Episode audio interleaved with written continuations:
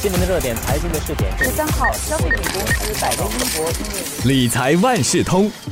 理财万事通，你好，我是九六三好 FM 的德明。这一期的节目特别不一样，因为啊，早报的 SG 在二零一九年八月推出了这个理财万事通的播客节目。这一期进入第一百集，那我们每一期呢都会邀请新闻中心财经新闻室的记者和我们一起聊实用的理财贴士，让受众用听的方式掌握理财知识。那投资市场的回顾和展望是我们这一期的主题，因为也算是一个一百期的热门话题。这次就综合了这些话题，我们一起来聊聊理财和理生活这两者之间有些什么关系。就特别请来华媒体集团新闻中心财。财经新闻副主任胡渊文，还有财经新闻记者周月祥来和大家聊一聊。两位好，德明你好，德明你好。嗯，过去的九十九集啊，我们谈到了很多，谈到储蓄，谈到开支规划、保险投资和退休规划等等各式各样的课题啊。想先问一下渊文，综合来看的话，哪些跟理财投资的课题，听众啊，还有这网络的朋友特别喜欢的？好，根据我们整理的数据呢，听众最感兴趣的课题，首先就是储蓄啦。储蓄利率低，那个钱要怎么办？接下来比较受欢迎的还有房地产投资信托、RE、公积金怎么用啊？信用卡如何选？退休规划还有买债券。我们先谈一下收听率最高的，就是之前储蓄利率普遍跌破百分之一，先前要往哪里投呢？这个是去年七月播出。去年的时候，由于冠病疫情爆发了以后嘛，美国联邦储备局它就带头减息，本地银行户头的利率哈一直下滑，差不多一年期定存利率都低于百分之一了啦。嗯嗯，还有一些呢，就是和其他服务绑定。储蓄户头，它的利率也多次下调，而且银行还一直在收紧它的条件。这个最受欢迎的集数就是第五十五集，如果你错过的话，没有关系，你可以上我们的网站回听这播客第五十五集。嗯，现在虽然说已经差不多过去一年时间了哈，但其实你看这个利率哦，储蓄的利率情况还是差不多了。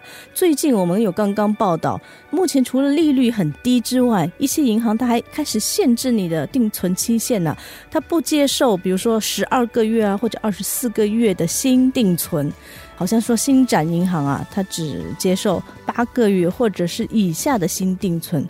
如果九个月或者是更久的定存呢，只可以是我已经存了，那我继续再存下去了。这银行就说这是因为市场情况不明朗，他们担心拿了钱以后借不出去吧。嗯嗯，那么这些闲钱放在银行里面，受到这期限的限制，利率又这么低，那怎么办呢？岳翔，其实啊，有两个地方，第一个呢，其实你可以拿用来购买新加坡储蓄债券，新加坡 bond，对。因为其实它的最新一批的债券呢，它的这个十年期的平均利率就达到百分之一点五三，可是要注意的是啊，它首年利率其实也只有百分之零点三六而已。所以这个百分之一点五三是十年期的平均出来的数额。是的，嗯。而除了购买这个新加坡储蓄债券之外呢，其实也可以考虑把钱放在现金管理户头里面，cash management account。是因为其实这些户头呢，他们的利率呢，很多都高过百分之一。要注意的是呢，这些现金管理户头呢，都是由一些非银行的金融机构所推出的，包括像一些证券行啊，还有投资公司。它的好处就是呢，它的灵活性高，嗯，它的风险呢，其实也相对比较低。那把一些钱放进这个现金管理户头，可不可以随时都拿出来的？它是可以随时拿出来的。然后重点是这个户头呢，也会有计算利息。可是要注意的是，就是你提款的时间通常是需要到一到四个工作天。然后通常这笔钱放在这个现金管理户头里面呢，它会用来投资一些比较低风险的一些现金基金啊，还有货币市场基金等等。它的利率呢，可以相比银行的这些活期存款来的更高一些。然后要注意的是，它跟储蓄不同的是，如果今天市场下跌的时候你要取出的话呢，可能就会蒙受一些亏损，而且它的利率呢，也只是预期的收益率。简单来讲啊，其实这种现金管理户头呢，最适合的就是一些小额投资啊，或是一些刚刚想要投资的一些投资者。可以存放一些应急资金。嗯，除了月翔刚才提到的这个现金管理户头，另外一个我在想，呃，我们的听众啊，或者是网友特别关注的一项投资产品，那就是房地产投资信托 REIT。想问一下渊文呢，这投资 REIT 到底有些什么好处？今年的市场怎么样？嗯，没错，其实呃，你看我们第二受欢迎的那一集 Podcast 就是讲的 REIT。房地产投资信托本地这个市场呢，是已经有好多年了，已经是亚洲除了日本之外最大的 RE 市场，有四十多只吧。而且他们的资产类别特别的多样化，就包括了零售商场啊、商业楼啊、物流、工业资产，还有医疗保健这些。涉及的市场呢，也不仅仅是新加坡，还有澳大利亚、中国、英国、美国、欧洲，真的是非常的多样化。嗯，所以这个产品呢，对本地投资者来说吸引人的地方，就是说它是一个收益型的，就是你每半年或者是每个季度都可以收到一笔派息啦，就有那么一点点像存钱这样。当然，它不是储蓄，它有风险呐，它其实本质还是一个股票啦。那我们现在看一下新加坡十年期政府债券收益率，大概是百分之一点五了。上市的 REIT 今年的收益率估计百分之五点二这样子，就是说我如果买 REIT 的话，我可以比把钱放在债券里多拿百分之三点七这样子。嗯，那么它除了说到这个好处之外呢，当然你也是要注意一下这个风险了。同样是个股票，它去年冠病疫情爆发后，它也是下跌的，所以不要忘记了。但是下跌的时候呢，其实。如果是那些资产是不错，然后它背后的那个保荐机构 sponsor 又是比较有知名度，比如说我们的凯德啊，还有枫树啊，那个其实是很好的买入机会。嗯，而且因为它的风险相对来说比较低一点，所以受到市场因素的波动。幅度也不会这么大，会吗？相对比较小，就是说它的股价波动比一般的那些股票来的小。当然，个别的 RE 会有遇到个别的问题啦，比如说管理不当呐，或者是它的市场领域受到了某些因素的冲击，尤其是那些比较，比如说它集中在印尼的那种。但如果资产都是在印尼，那你就要关注那个印尼市场的风险了。嗯，那是国外。如果说到本地交易所挂牌的这些 REIT，想问一下月翔涵盖哪些领域？其实刚刚岳文已经有介绍过了嘛，本地的这些 REIT 呢就有覆盖了不同的领域。呃，像医疗啊、零售啊、工业跟物流等等，然后其实就有分析师讲说啊，今年呢他们看好工业信托的表现，因为他们已经有完成超过了六十亿的这个收购项目。我们也知道现在经济开始复苏了嘛，然后随着这些物流领域也会继续扩大，还有传译的表现也会更好，所以他们相信呢这个工业信托 REIT 呢它会有更强劲的表现。之外呢，今年呢，我们的城市发展啊，它其实也计划推出一个新的 REIT，嗯，它是以一个英国商业资产为主的，它的首次公开售股的集资规模，相信会是今年最大的，大家可以多加留意了哈。那么除了刚才提到的这种种之外啊，最近还有哪些呃理财投资的课题特别引起散户的关注的？其实我是觉得，最近大家应该就是对于线上交易平台越来越盛行，因为有很多朋友，他们都会想要进场投资。因为现在像美国的一些特别的一些股票啊，像什么 AMC 啊，其实这些都受到很多投资的关注。嗯，然后在本地呢，其实也有很多证券行，他们都已经开始推出了这些线上交易平台。然后有些证券行呢，其实他们也是专门从这个线上交易平台所起家的，像是 F M One dot com，还有盛宝金融等等。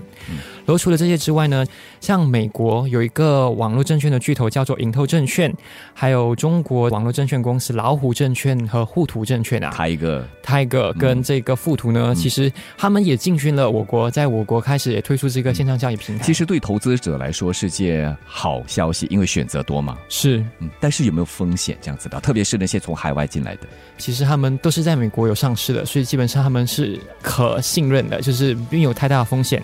然后投资在选的时候呢，其实要注意的就是收费，因为其实不同的交易平台呢，他们所收费的方式也不同。像刚刚你提到这个老虎证券啊，还有盛宝金融呢，其实他们的佣金呢就少过了百分之零点一，而且他们并没有设置最低的收费。所以这对投资来讲，其实就非常的有吸引力。除了收费投资者关心之外，我相信，比如说它的这个应用软件容不容易找到信息，这也是他们关注的吧？原文对这些线上交易平台，现在已经不只是用电脑上网了啦，大家都喜欢用手机嘛，所以个个都是把手机应用软件做得越来越好。那么是否容易操作啊、找信息啊，都是很重要的。这些平台个个也会推出一些增值的服务，比如说传统的那些证券行，它就有自己的研究团队发布领域啊股票的研究报告，看了之后做出决定要不要去买这几只股票。其实你看最近的像台哥还有富途啊这些线上交易平台，他们还有一个蛮有趣的，就是他们有设。